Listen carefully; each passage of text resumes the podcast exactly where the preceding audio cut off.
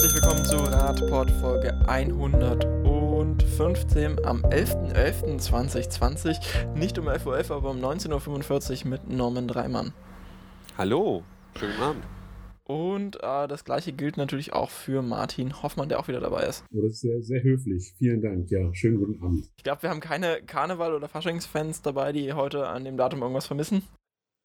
Ach, scheiße. Siehst du, wir hätten jetzt Alkohol trinken müssen. Nee, hab, ich dachte, ihr habt jetzt alle so rote Genau. Nasen auf und äh, Ja, okay. Ja, ich habe eine rote Nase aber- auf und eine abgeschnittene Krawatte. das kommt später, glaube ich. Aber egal, ich bin äh, mit dem Thema nicht so sehr vertraut. Von daher sollten wir uns vielleicht lieber mit den Themen beschäftigen, wo wir ein bisschen, äh, ein bisschen fester drinstecken. Und immerhin der erste Artikel, den wir jetzt hier haben, der hat ja so ein bisschen was Karnevalistisches. Jedenfalls kann man den, äh, könnte man den sehr gut auf so einer Büttenrede verarbeiten, glaube ich. Wobei man sagen muss, es ist ähm, Frau Hildegard Müller, vom, die v Präsidentin des VDR, hat da mehr oder weniger ihren Job gemacht und das macht sie nämlich dann als ähm, entsprechende Lobbyistin des Wer, wer, Auto. warte mal, Marco. Wer, wer ist eigentlich der VDA? Ich glaube nicht, dass unsere Zuhörer das wissen.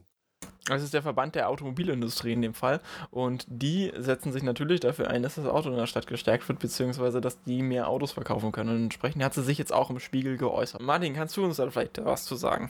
Ja, also ja, Frau Müller, Frau Müller, das hast du richtig erkannt, hat jetzt hier erstmal ihren Job äh, als äh, oberste ähm, Lobbyistin für die Automobilindustrie natürlich versucht gut zu machen, aber ähm, sie wird hier zu, zum Beispiel mit dem Satz zitiert, wer das Auto aus der Innenstadt verbannt, vergrößert nur die ÖPNV-Lücke, die schon jetzt gewaltig ist. Also über diesen Satz äh, muss man schon mal nachdenken. Es erschließt sich mir nicht gleich sofort, warum ich, wenn ich Autos aus der Innenstadt verbanne, die ÖPNV-Lücke vergrößere. Also die mag da sein, ja, aber die wird ja nicht automatisch größer, nur weil ich die Autos aus der Stadt rausnehme. Also es ist, es ist schwierig. Also ich bin gedanklich, geistig da nicht ganz mitgekommen. Ähm, ganz klares Statement natürlich, äh, so wie wir das schon kennen. Ähm, man darf jetzt nicht anfangen, hier den, den, den Verkehrsraum in der Stadt neu aufzuteilen, ähm, Straßenzüge zu sperren und ähm, vielleicht hier noch etwas für Fußgänger und Radfahrer zu tun. Ähm, Pop-up-Radwege sind Teufelszeug. Ähm, es funktioniert gar nicht. Letztendlich der, der, der, der krasse Satz, das wäre alles keine Politik, in dem Fall eben für die Mobilität, sondern das ist politisches Theater. Dabei weiß jeder, der sich so ein bisschen mit dem Thema auskennt, dass äh, Studien ganz klar belegen, dass eben beispielsweise die Pop-up-Radwege doch sehr erfolgreich sind. Ähm, man muss dann eben an der einen oder anderen Stelle einfach mal den Rücken, den Rücken gerade machen und eben auch mal vielleicht, wenn es Kritik gibt, das Ganze aushalten. Ähm, ja, es ist ein klassisches, äh, ein klassisch, klassisches Statement äh, der Lobbyistin. Ähm, das, was mich ein bisschen gewundert hat, nachdem ja nun auch der große Automobilclub äh, ganz klar gesagt hat, dass das Thema äh, äh, Mobilität mit dem Klima zusammenhängt, dass jetzt Frau Müller auf die Idee kommt, dass äh, ähm, Maßnahmen gegen den Autoverkehr in der Stadt äh, dem Klima nicht nutzen würden. Also ja, ich weiß nicht. Also irgendwie kommt, es klingt es für mich wie so ein wie so ein Statement aus einem anderen Jahrtausend, wenn man das Ganze dann noch vergleicht mit einem Artikel, der den wir hier gelesen haben in in der spanischen Zeitung, wo es darum geht, dass ähm, die Spanier jetzt in den Innenstädten äh, das Tempo auf 30 reduzieren wollen, wenn es eben nur eine Fahrspur pro Richtung gibt, um die Verkehrssicherheit zu erhöhen.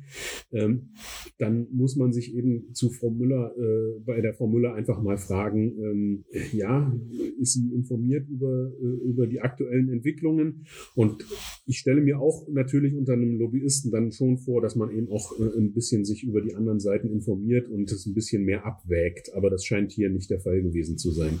Vielleicht kann uns Norman jetzt dafür nochmal gleich ein bisschen mehr über das Spanien verraten. Was haben die denn jetzt so gemacht in Spanien?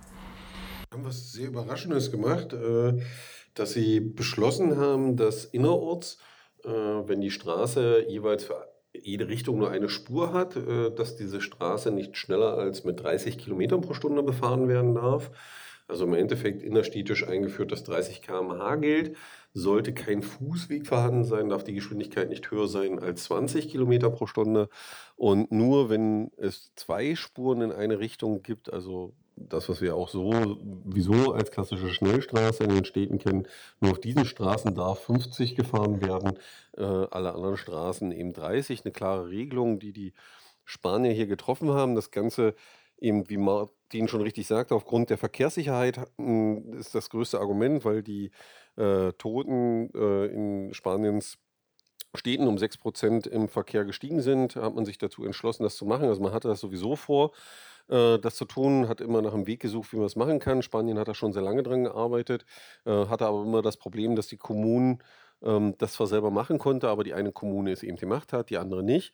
Und äh, da das nicht so einheitlich gelaufen ist, wie man sich das vorgestellt hat, hat man jetzt die Entscheidung getroffen, dass man es von Regierungsseite aus regelt und die Straßenverkehrsordnung im Endeffekt so ändert, ähm, was natürlich zeigt, äh, wie man die Reise auch noch antreten kann zum Thema lebenswerte Innenstädte, weil das ist im Endeffekt das klare Ziel, was damit verfolgt wird, äh, Städte lebenswerter zu machen und für Menschen zu gestalten und nicht für den Autoverkehr und natürlich logischerweise den Autoverkehr damit auch ein wenig aus der Stadt herauszudrücken und auch den Komfort zu nehmen, das Auto zu nutzen, sondern eben auf andere Mobilitätsformen wie öffentlichen Nahverkehr, wie zu Fuß, wie mit dem Fahrrad umzusteigen.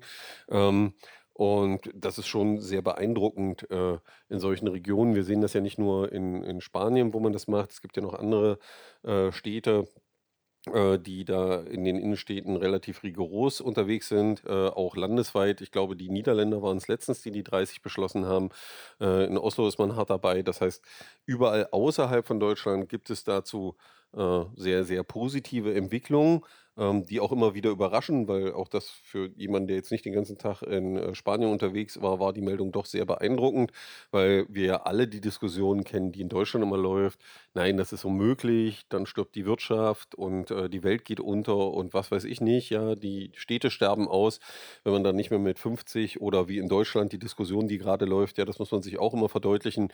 Wir diskutieren immer noch über den Bußgeldkatalog zur STVO, ähm, der es erlaubt, in einer 30-Zone, äh, wenn er dann mal so beschlossen wird, wie man jetzt den Kompromiss gefunden hat, dass man, glaube ich, immer noch 55 km/h durch die 30-Zone äh, fahren kann, ohne den Führerschein zu verlieren für einen Monat. Ähm, die Diskussion führen wir in Deutschland und seit Monaten, obwohl eigentlich der Bundesrat alles sauber beschlossen hat. Und in Spanien entscheidet man sich eben mal entspannt, äh, das Ganze auf 30 zu reduzieren. Schon sehr beeindruckend, muss ich sagen. Ja, zumal man eben sagen muss, das ist jetzt wirklich dann landesweit. Ne? Also das ist schon. Äh, genau unglaublich, fast. Also. Ja, also für, für einen Deutschen ist es unvorstellbar. Ist so, als wenn wir so in der Höhle sitzen mit so ein paar Steinen und auf die Enterprise gucken, die vorbeifliegt. Ja. Äh, ungefähr so ist das Gefühl ja. Deswegen kann man das auch schwer fassen, wenn man das sieht, wenn man die Diskussionen eben innerhalb von Deutschland gerade zum Thema Verkehrssicherheit, lebenswerte Innenstädte sieht, wo ich sage, also irgendwie fährt der Zug an den Deutschen ganz entspannt vorbei. Die heulen immer rum, dass es im Ausland so schön ist. Jetzt sind sie noch trauriger, weil können gerade nicht in Urlaub fahren dahin und äh, sitzen in Deutschland fest an der Stelle, obwohl der eine oder andere eben viel lieber in Urlaub fliegen würde. Und da muss man doch die Frage stellen, lass uns doch mal Urlaub hier zu Hause machen und lass mal unsere deutschen Innenstädte ähm, lebenswerter machen und diese Chance zu ergreifen aus der Situation heraus ja, und was Positives machen. Aber irgendwie kommt keiner auf die Idee, finde ich ein bisschen traurig. Auch auf andere Ideen kommt man in Deutschland eher seltener, beziehungsweise hat noch so ein paar, glaube ich, Berührungsängste dafür. Nämlich, wenn der äh, Dienstwagen statt vier Rädern nur noch zwei hat und nicht mehr Wagen heißt, sondern Fahrrad. ähm, jemand hier im Podcast hat sich jetzt auch ein äh, neues Gefährt zugelegt, das, der, obwohl er tatsächlich nicht zu dieser jetzt neu bevorzugten Personengruppe gehört und jetzt sehr mysteriös angeteasert, kann Norman das Ganze auflösen. Was soll ich jetzt erzählen, was ich mir ein neues Fahrrad gekauft habe, oder? Nee, nicht, dass du einen Muli hast, sondern. Ähm, also, wenn die Jungs von Muli zuhören, ihr habt echt ein geiles Lastenrad gebaut. Ist wirklich großartig, das kleine Fahrrad. Äh, nein, aber. Müssen wir das jetzt irgendwie kennzeichnen als Werbung? Ja, vielleicht hören die Jungs von Muli zu. Mal gucken. Ähm, Sie könnte uns gerne noch ein Lastenrad schicken. Nein, müssen Sie nicht machen. Ich glaube, das ist ein. Äh, das Schöne ist bei Muli ist, äh, äh wer es nicht kennt, ist ein Start-up aus Deutschland, die alles, was geht, in Deutschland produzieren lassen, auch von dem Rad, ist schon sehr beeindruckend. Ähm, und damit ein hübsches kleines Lastenrad bauen. Äh, aber genug der Werbung für die Jungs. Ähm, was ist passiert? Äh, wir fragen uns ja in Deutschland oft, also das ist ja auch eine Diskussion, die durch die Straßenverkehrsordnung kommt, weil wenn man sich anguckt, wer beschließt denn so eine Straßenverkehrsordnung oder wer ist an der Umsetzung beteiligt, ähm, dann sind das ja Menschen, die zum Beispiel in Stadtplanungsämtern arbeiten und solche Dinge oder ähm, äh, die bei Städten arbeiten. Das heißt, äh, wir reden dann immer vom öffentlichen Dienst, äh, der dort tätig ist. Und äh, die Menschen, die im öffentlichen Dienst arbeiten, die konnten dieses Privileg, ein äh, Dienstfahrrad äh, zu bekommen, also zu leasen über eine der Leasingbanken in Deutschland, äh, konnten dieses Recht bis jetzt nicht wahrnehmen. Aber mit den neuen Verhandlungen, die ja, glaube ich, vor ein oder zwei Wochen abgeschlossen wurden zwischen den Arbeitgebern und den Gewerkschaften, konnte man sich darauf einigen, dass jetzt auch dieser Personengruppe das Thema Dienstradleasing zur Verfügung gestellt wird. Und da die Deutschen ja zu motivieren sind, über Steuern sparen und äh, äh, nicht so viele Abgaben haben, kann man dann mit dem Dienstrad da doch den einen oder anderen Vorteil für sich generieren und Fahrrad fahren. Und unsere Hoffnung ist natürlich, also wir fanden die Sache gut, dass es endlich passiert, weil es führt hoffentlich dazu, dass der eine oder andere, der im öffentlichen Dienst arbeitet, sich ein neues Fahrrad kauft und dieses häufig, häufiger fährt, als er es vorher gefahren ist, weil er vielleicht ein Rad kauft, was er vorher gar nicht so gekauft hätte und damit dann die Infrastruktur, die er vielleicht selber plant und für die er verantwortlich ist oder für die sein Kumpel im Büro nebenan verantwortlich ist und er dann plötzlich darauf fährt und direkt mit ihm sprechen kann, mit diesen neuen Rädern sozusagen ihre eigene Arbeit erfahren können und damit ein positiver Trend einsetzt über die eigene Erfahrung oder eben dadurch, dass man das Rad nutzt, um jetzt, weil ich eben nicht mehr in Urlaub fahren kann, so viele andere auch, meine Umgebung zu erkunden und plötzlich feststelle, dass da Radwege aufhören, dass da Oberfläche nicht ganz so gut ist. Deswegen hoffe ich doch, dass dieser Schritt eine sehr weite Folge haben wird, weil es genau die richtige Personengruppe trifft, nämlich die, die diese ganze Infrastruktur instand halten und selbst äh, äh, planen und damit sie auch mal benutzen können und sie nicht immer nur für andere planen, weil sie vielleicht außerhalb wohnen und mit dem Auto reinfahren. Also ich sehe das auch sehr, sehr positiv, weil, wie du schon gesagt hast, das jetzt auf einer Ebene angreift oder greift, ähm, die äh, sehr hoch anzusehen ist aus meiner Perspektive und die dann eben jetzt so verschiedene Punkte ähm, konkret werden lässt. Also so wie du es eben schon beschrieben hast für die Stadtplanungsämter. Aber ähm, es ist ja nicht nur das sondern äh, auch, dass, dass Menschen jetzt ähm, zusätzlich einen Anreiz bekommen, eben äh, erstmal was für ihre Gesundheit zu tun. Also wenn ich ein städtischer Angestellter oder eine Angestellte bin, bisher immer mit dem Auto gefahren bin, dann tue ich jetzt was, was wir immer häufig sagen, eben auch was für die Gesundheit. Ich tue was für die städtische Gemeinschaft, weil ich vielleicht selten erkrankt bin. Ähm, ja, und ich habe endlich bekomme diese Erfahrung und das ist ja das der, äh,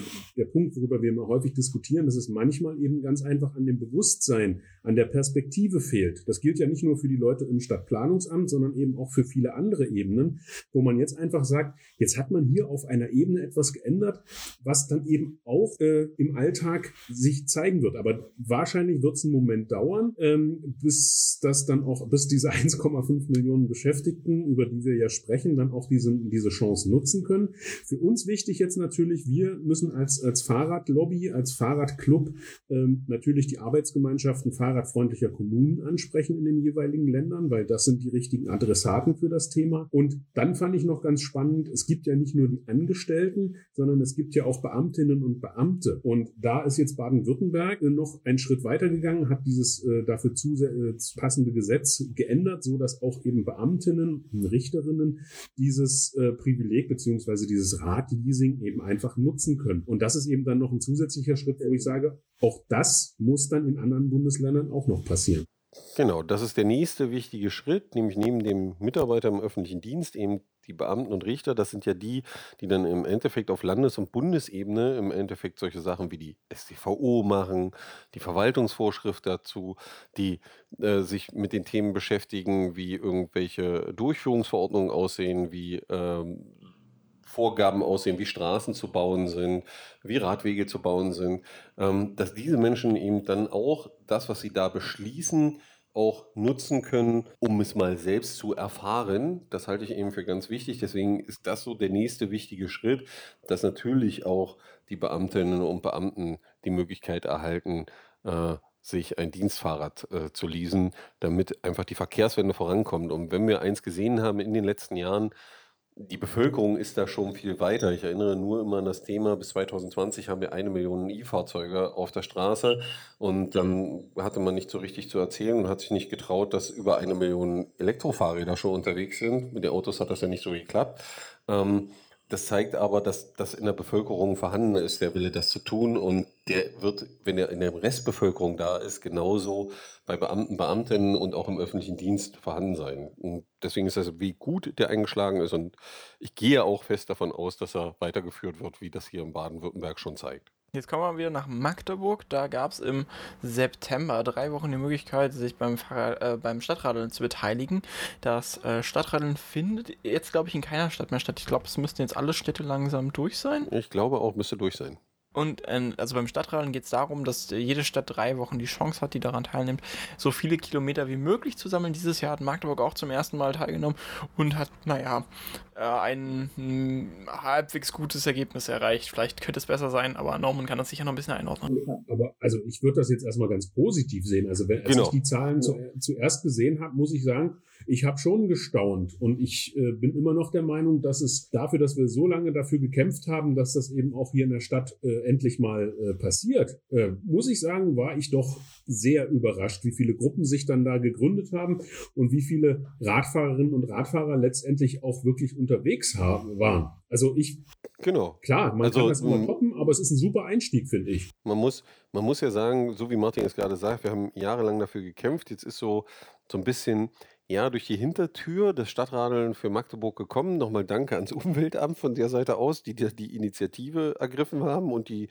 ähm, Stadt Magdeburg mal an das Thema herangeführt haben und es dann einfach gemacht haben, weil wir haben schon gar nicht mehr damit gerechnet, weil wir auch aus dem Amt teilweise Töne hörten, die manchmal nicht dafür sprachen, dass es kommt, äh, hat es uns alle überrascht. Jetzt war ja das alles so ein bisschen keine großen öffentlichen Veranstaltungen und so und dafür fand ich, war es wirklich schon gut. Und ja, es gab sicherlich Städte, die mehr erradelt haben, aber wir waren das erste Mal dabei, muss man sagen. Und äh, mit 266.000 Kilometern, glaube ich, äh, ist schon eine ordentliche Zahl, weil wenn die auch im Verhältnis zu anderen Städten vielleicht nicht ganz so groß war, zeigt sie, glaube ich, dem einen oder anderen Stadtrat, wenn das für sie ausgewertet wird, erstmal Zahlen, die, glaube ich, sich die wenigsten ansatzweise vorstellen können. Also für so Intensivradler wie uns alle drei hier, ja, sind die äh, Zahlen wahrscheinlich nicht so hoch und auch für den einen oder anderen, der hier die ersten Plätze gemacht haben. Hier waren Leute bei, die 1600 Kilometer gefahren sind in den, äh, wie viel, wie lange war es, Marco?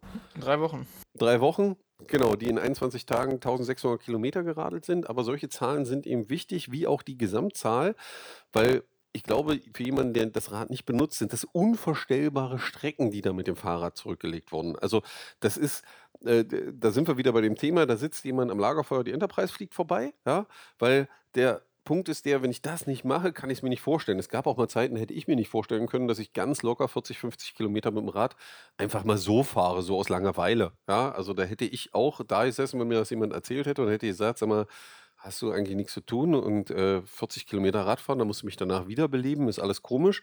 Und dass eben hier gezeigt wird, dass es ganz viele machen. Für mich der allerwichtigste Punkt und entscheidende, obwohl da eben noch gar nicht so viel Werbung gemacht wurde und direkt auf sie zugegangen wurden, war das Ergebnis bei den Teams mit den meisten Kilometern. Und wenn man sich die ersten drei Plätze anguckt, fand ich das wirklich beeindruckend, weil die ersten drei Plätze sind drei Magdeburger Schulen. Das eine ist das Werner von Siemens Gymnasium mit dem Team Werner Radl zum Siemens. Die sind insgesamt 28.000 Kilometer gefahren. Die ISG for Future ist 20.000 Kilometer gefahren und dann noch das Hegepferd Rad nochmal mit 16.000 Kilometern.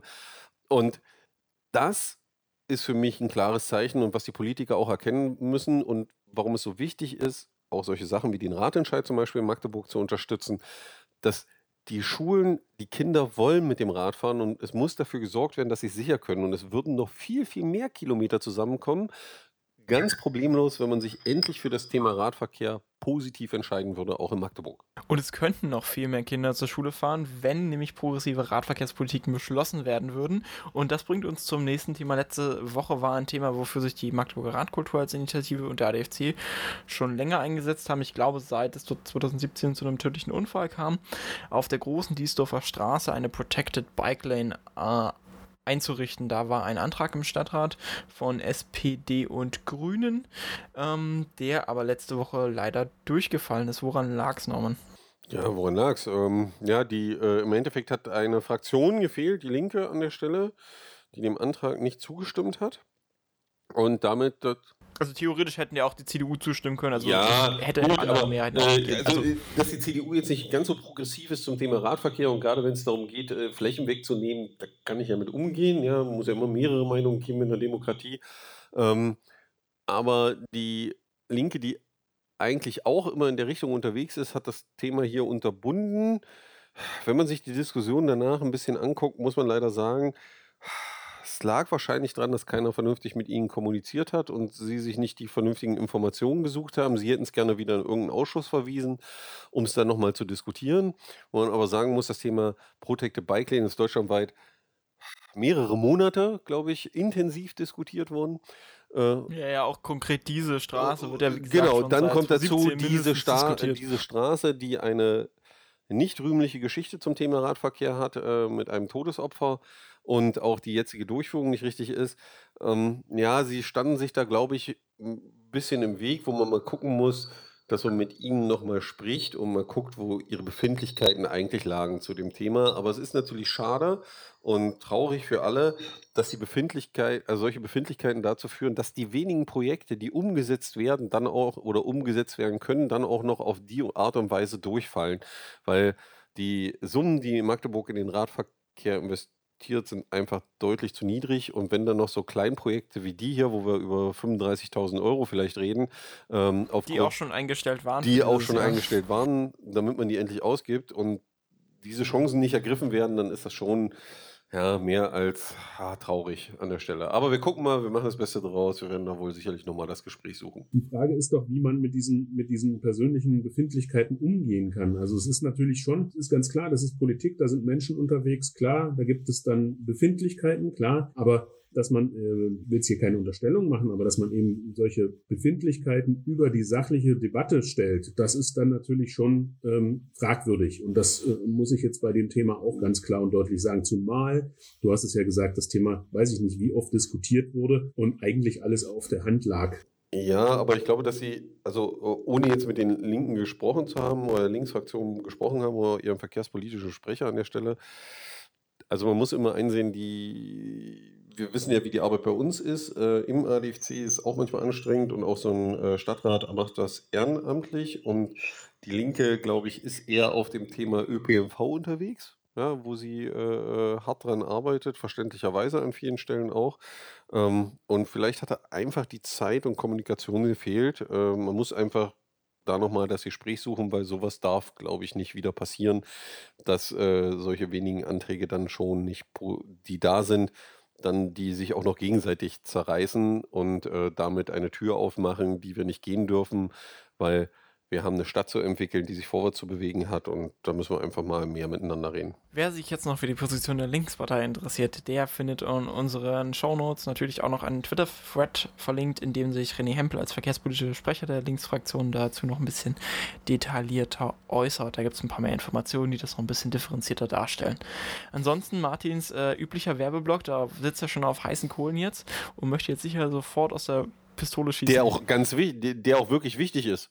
Ja, der ist wirklich wichtig. Ähm, es geht, alle Zuhörenden wissen jetzt, worum es geht. Es geht natürlich um den Fahrradklimatest, der ja immer noch läuft bis Ende des Monats. Und wir wissen jetzt, dass es, äh, und das betrifft nicht nur unsere Region hier Sachsen-Anhalt, dass es in vielen anderen Bundesländern auch so ist, dass ähm, wir sehen, dass sehr viel mehr Städte in ähm, in der, noch nicht in der Wertung sind, also dass mehr Menschen mitmachen, somit auch mehr Städte irgendwie jetzt überhaupt beteiligt sind. Aber bei vielen Städten es so ist, dass eben noch ein paar Stimmen fehlen, damit sie überhaupt in die Auswertung kommen. Es gibt ja dieses Reglement, dass nicht jede Stadt ausgewertet wird, sondern dass man eben guckt, dass mindestens 50 Menschen mitgemacht haben und erst dann äh, eine Auswertung stattfindet. Und da fehlt es eben in vielen Städten auch in Sachsen-Anhalt noch äh, an 20 oder 30 Stimmen, ähm, wo wir einfach nochmal aufrufen, äh, wirklich diesen Fahrradklimatest zu machen, wenn man es noch nicht getan hat und eben auch dafür zu werben und die Vorteile äh, nochmal zu zeigen, das, was uns der, der Fahrradklimatest bringt, dass wir eben wirklich Argumentationshilfen haben und dass eben auch für die Städte vor Ort klar wird, wo liegen denn eigentlich unsere Probleme. Das ist manchmal der Fall, dass man das eben in der Stadtverwaltung dann gar nicht weiß und dieser Fahrradklimatest wirklich wirklich eine gute Hilfe ist, um da voranzukommen. In dem Sinne Hausaufgaben machen, Fahrradklimatest ausfüllen und ihr habt dafür nur noch, ich glaube, drei Wochen? Nicht mal mehr drei Wochen Zeit, also nur noch nee, zweieinhalb bis, Wochen. Die, genau, die bis zum 30. Ne? Bis zum 30. November. Denkt dran, immer noch weiterleiten an die Leute, äh, die das noch nicht bekommen haben. Und dann hören wir uns mit den neuen Themen nächste Woche wieder. Bis dahin. Einen schönen Abend noch. Tschüssi. Genau. Ciao.